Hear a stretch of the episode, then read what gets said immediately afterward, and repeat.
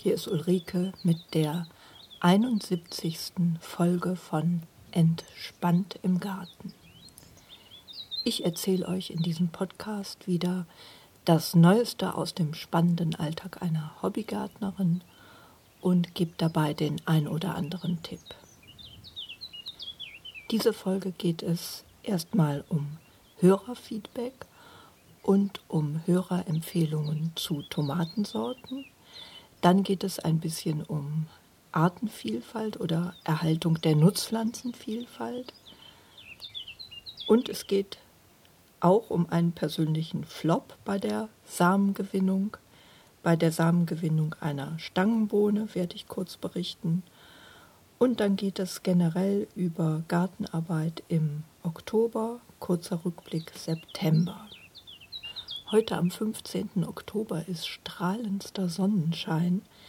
Wir haben jetzt Mitte Oktober eine ganz ungewöhnliche Wetterlage mit sommerlichen Temperaturen. Es ist wahrlich ein goldener Oktober. Die Sonne glänzt auf die gelben Blätter. Es sieht wirklich ganz prächtig aus. Und man kann das nochmal richtig genießen im Garten. Leider wird der Spaß Mitte nächster Woche schon wieder vorbei sein. Durch eine sehr ungewöhnliche Wetterlage wird gerade sehr warme Luft vom Süden nach Mitteleuropa mit hochgeschaufelt.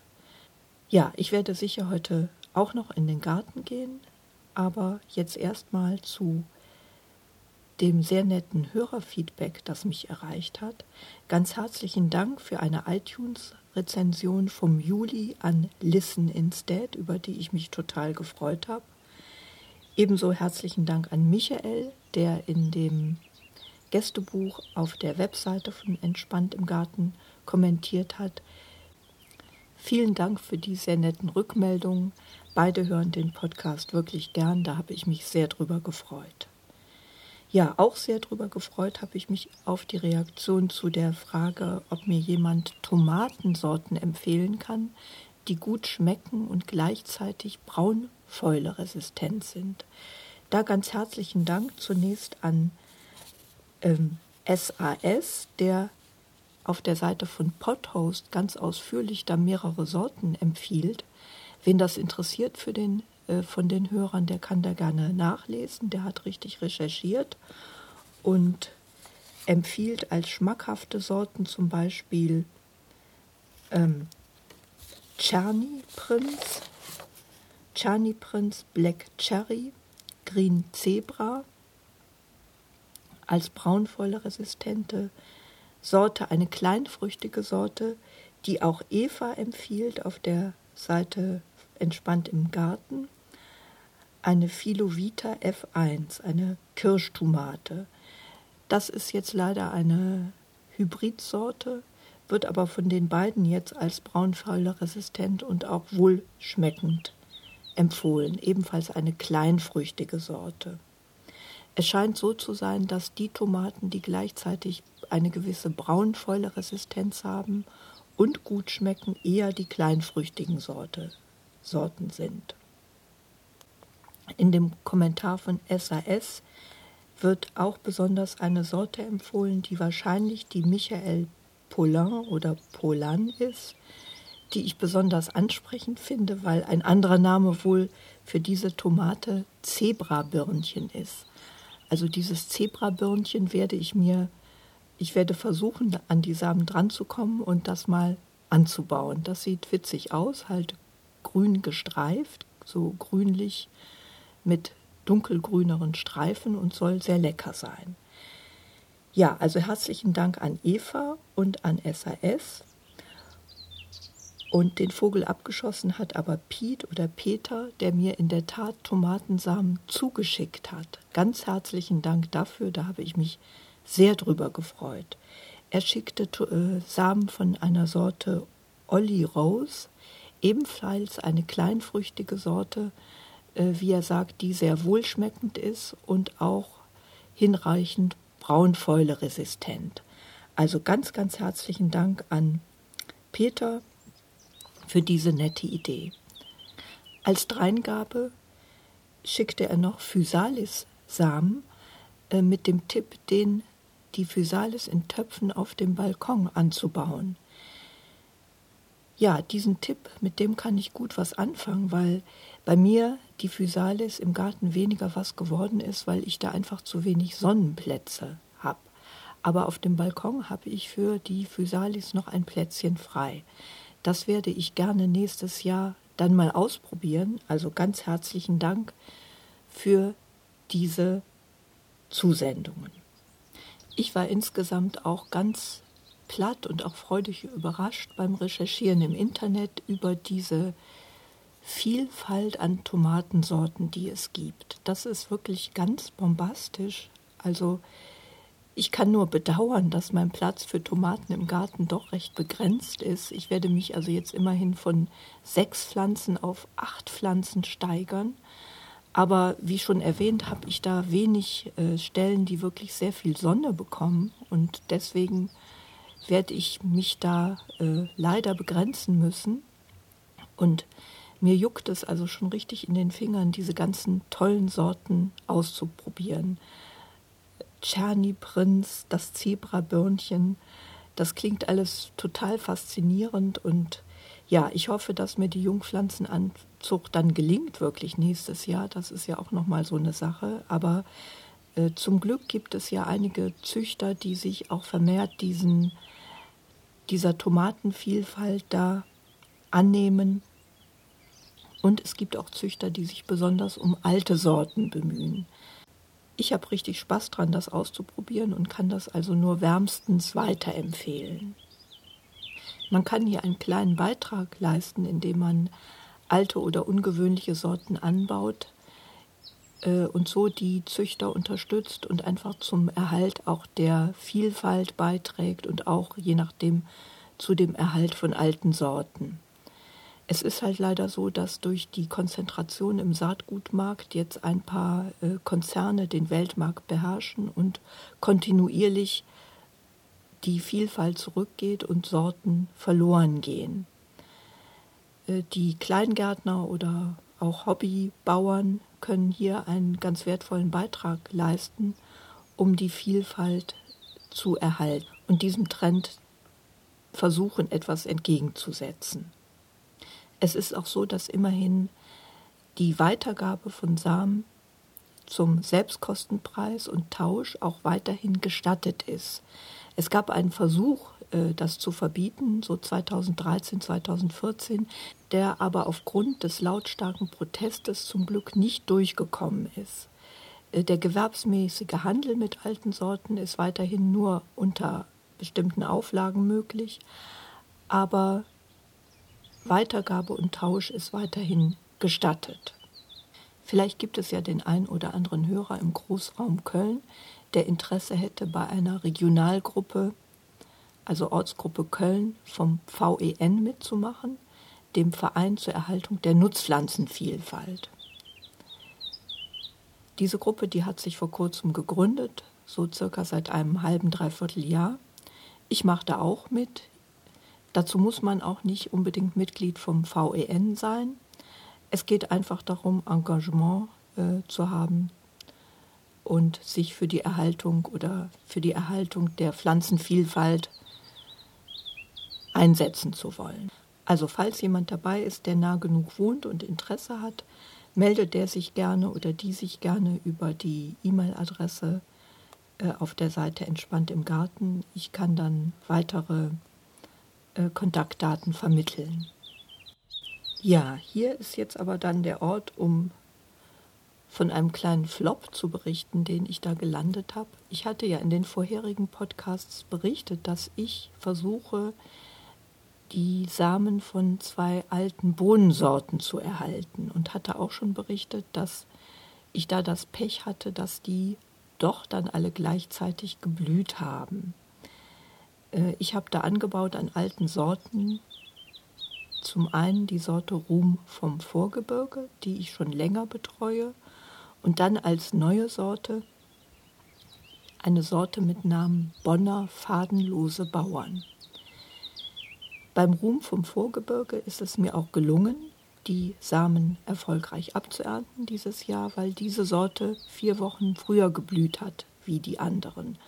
Warum weiß ich nicht, weil die versetzt ausgesät waren und leider dann die Sorte Bonner Fadenlose Bauer trotz Seeabstand von etwa sechs Wochen genau gleichzeitig mit der Stangenbohnensorte Neckarkönigin geblüht hat, äh, die auch ziemlich direkt daneben stand.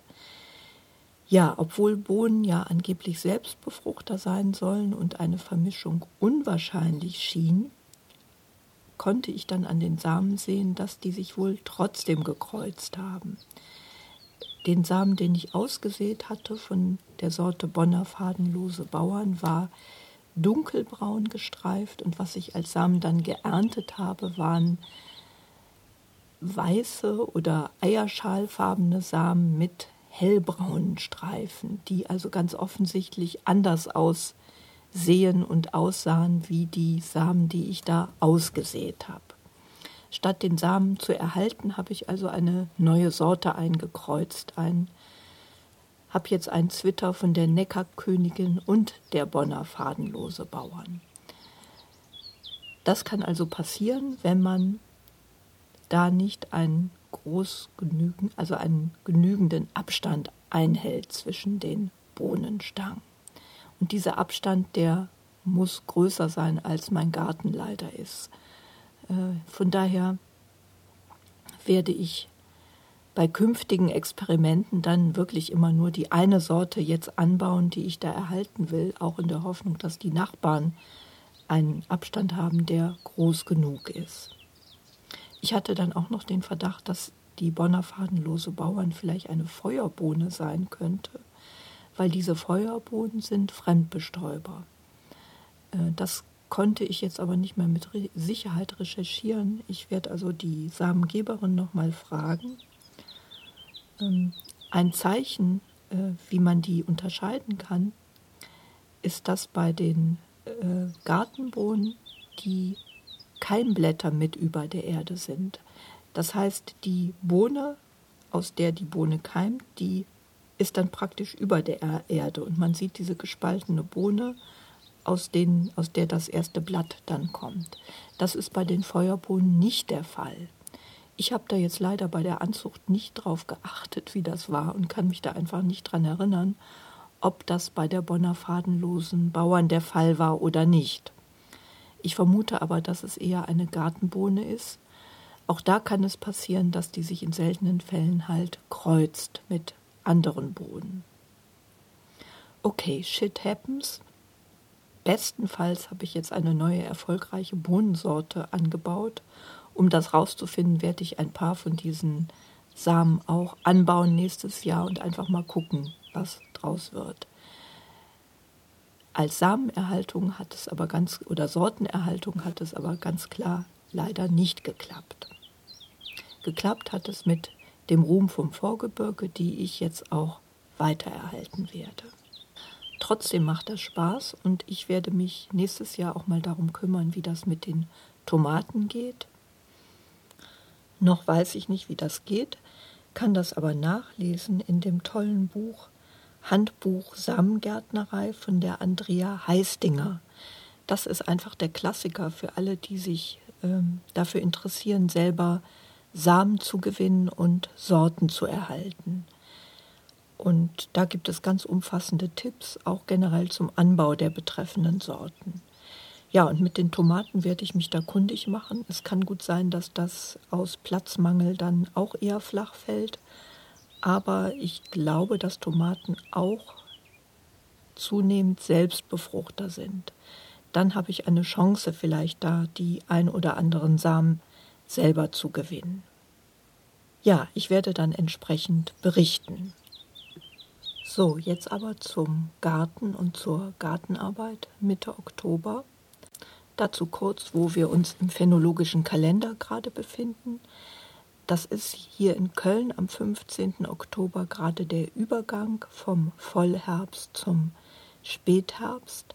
Der Ende des Vollherbst wird markiert durch den Laubfall der Rotbuche. Das hat hier gerade so begonnen Spätherbst setzt ein, wenn der allgemeine Laubfall beginnt. Und das hat so gerade begonnen. Es hängen aber auch noch immer einige grüne Blätter an den Bäumen. Also eher Ende Vollherbst, Anfang Spätherbst. Der Spätherbst, der ist dann beendet, wenn das letzte Blatt von den Bäumen abgefallen ist und dann beginnt der Winter.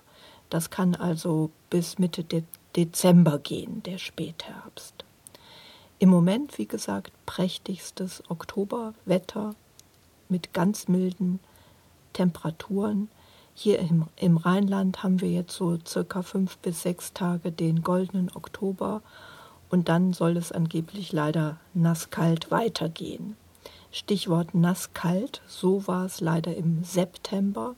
Der September war dieses Jahr völlig verregnet. Ein Tiefdruckgebiet jagte das andere und es war auch nicht besonders warm, Heizungen mussten angestellt werden und im Garten war, jedenfalls mir, war es wenig möglich, da überhaupt was zu machen, weil es meistens viel zu nass war. Das ist auch jetzt noch der Fall. Die Erde, die ist ganz schön nass.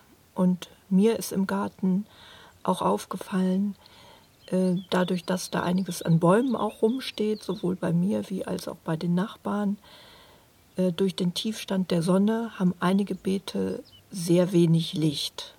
Und das trägt natürlich dazu bei, dass alles schön feucht ist und dass der Tau auf dem Rasen nicht wirklich abtrocknet. So habe ich gestern zum Beispiel zwar am Spätnachmittag, aber einen trotzdem stellenweise ganz schön feuchten Rasen gemäht. Ja, Spätherbst, Vollherbst ist gekennzeichnet durch feuchte Wiesen, Tautropfen auf dem Gras, Spinnweben mit Tautropfen, Nebel teilweise, wobei wir davon im Moment hier in Köln doch recht verschont geblieben sind. Was ich interessant fand, ich habe in meinen eigenen Podcasts jetzt gehört, dass der letzte September außergewöhnlich warm war und kann mich auch daran erinnern, jetzt, da bin ich im September noch schwimmen gegangen im See, Daran war dieses Jahr leider gar nicht zu denken. Morgen soll es angeblich bis zu 25 Grad werden, aber ich weiß nicht, ob ich mich da traue, da in den See zu stürzen. Das Wasser, das könnte ja trotzdem inzwischen ganz schön kalt sein. Aber von den Außentemperaturen kann man mittags, nachmittags auf die Idee kommen, an Schwimmen zumindest zu denken. Naja, gut, ich werde das eher, soweit ich Freizeit habe, das dann im Garten genießen oder spazieren gehen. Schön, dass es überhaupt jetzt ein paar schöne Tage gibt.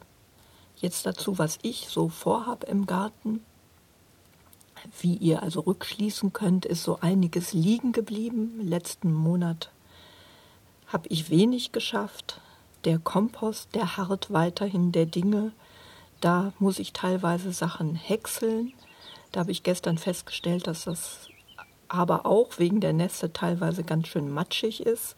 Ich wollte so ähm, abgeerntete Mais, äh, Maisstängel und so Sonnenblumenstängel häckseln. Das ist in der Regel ganz nützlich, weil die dann so schneller verrotten. Aber das ist jetzt teilweise so richtig schön matschig geworden und muss erst ein bisschen antrocknen, bis das geht.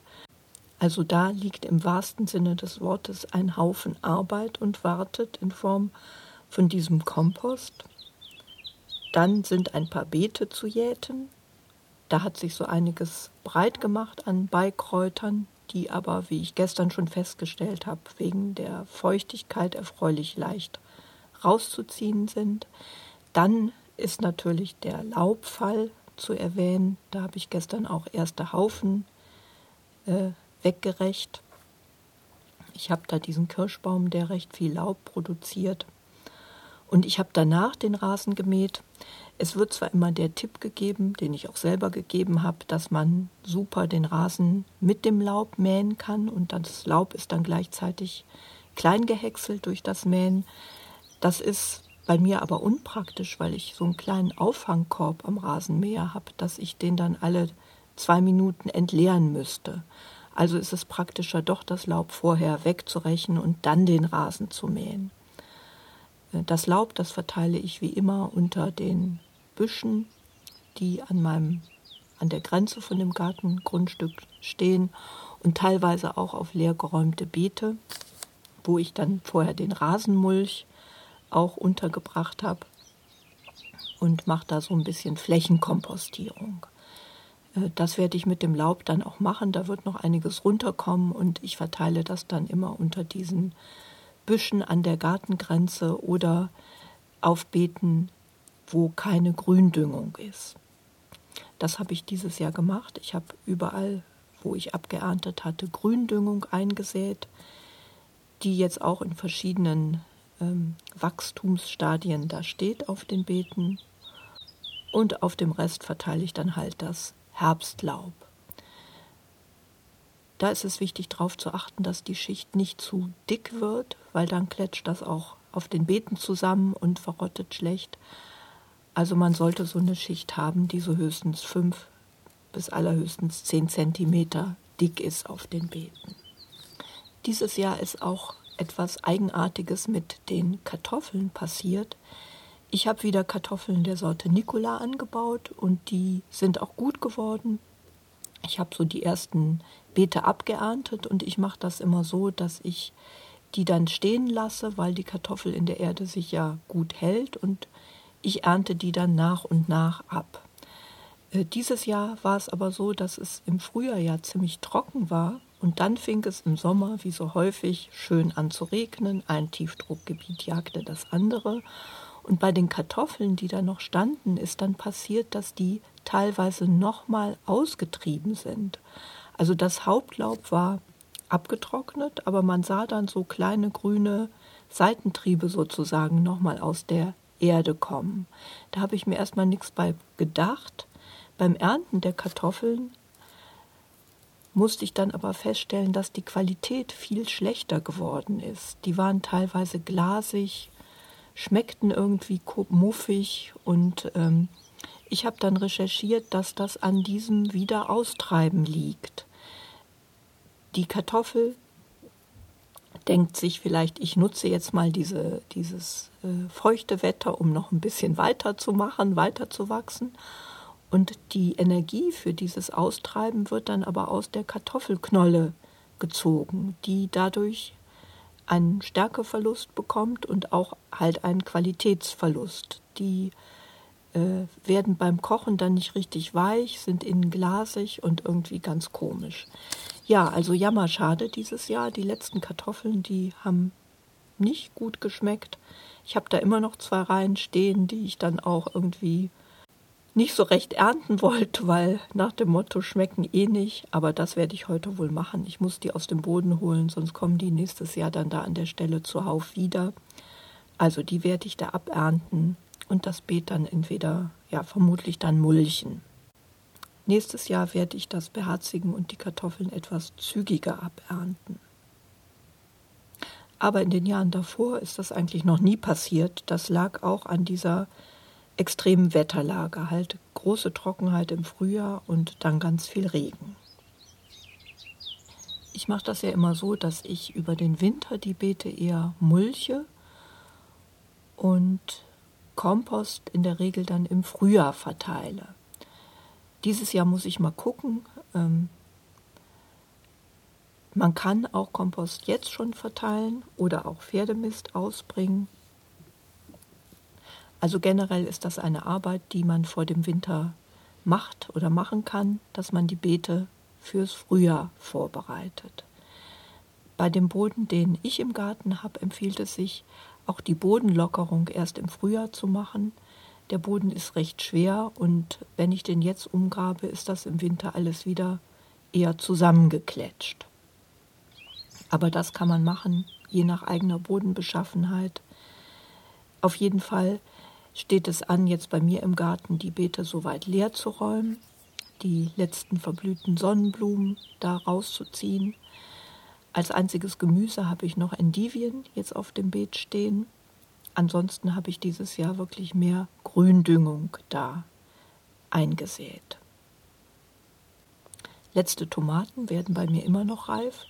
Das Tomatenlaub, das sieht zwar jetzt so ein bisschen wie angeschimmelt aus. Also es hat so ein bisschen so einen Grauschimmer, aber die Tomaten, die reifen wacker weiter.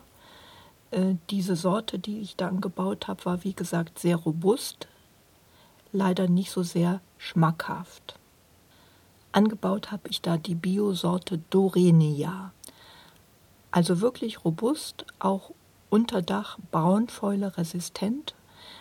Bei mir das erste Jahr, wo ich jetzt noch Tomaten ernte, also von daher empfehlenswert, aber die war vom Geschmack her ein bisschen enttäuschend. Dorenia, sehr robust, äh, Freilandsorte. Aber ich freue mich, wie gesagt, nächstes Jahr da noch andere Sorten auszuprobieren. Generell ist jetzt die beste Zeit, Gehölze zu pflanzen. Stauden kann man auch noch pflanzen, vor allem in milderen Gegenden. Die brauchen halt ein bisschen Zeit, bis sie bis zum Frost einzuwurzeln. Bei Gehölzen kann man Pflanzen eigentlich weiter pflanzen, solange es frostfrei ist. Also man kann jetzt gut neue Beerensträucher pflanzen, Rosen pflanzen, Bäume pflanzen und so weiter, Hecken anlegen. All das ist jetzt eine gute Zeit dafür. Ich selbst überlege im Lauf des Herbstes noch eventuell die bei mir leider vergreisten Blaubeeren auszumachen und da vielleicht dann erstmal ein Jahr Pause zu machen und dann äh, was Neues anpflanzen oder auch nochmal Blaubeeren anzupflanzen. Das muss ich mir noch überlegen. Ein bisschen gebremst äh, bin ich durch diesen Wühlmausbefall. Ich hatte ja berichtet, dass letztes Jahr da bei mir ganz viel von den Mäusen praktisch weggefressen war. Auch Zwiebelpflanzen, Jetzt kann man auch noch die letzten Zwiebelblumen pflanzen. Aber ich merke, dass ich da jetzt zögere, weil ich schon äh, sehe, wie die Mäuse sich drüber hermachen. Von daher ähm, muss ich mal gucken, ob ich das riskiere. Wenn, umgebe ich das vielleicht wirklich mit so Maschendrahtgittern. Also man kann sich selber aus so Kaninchendraht Pflanzschutzkörbe basteln für die Zwiebelblumen.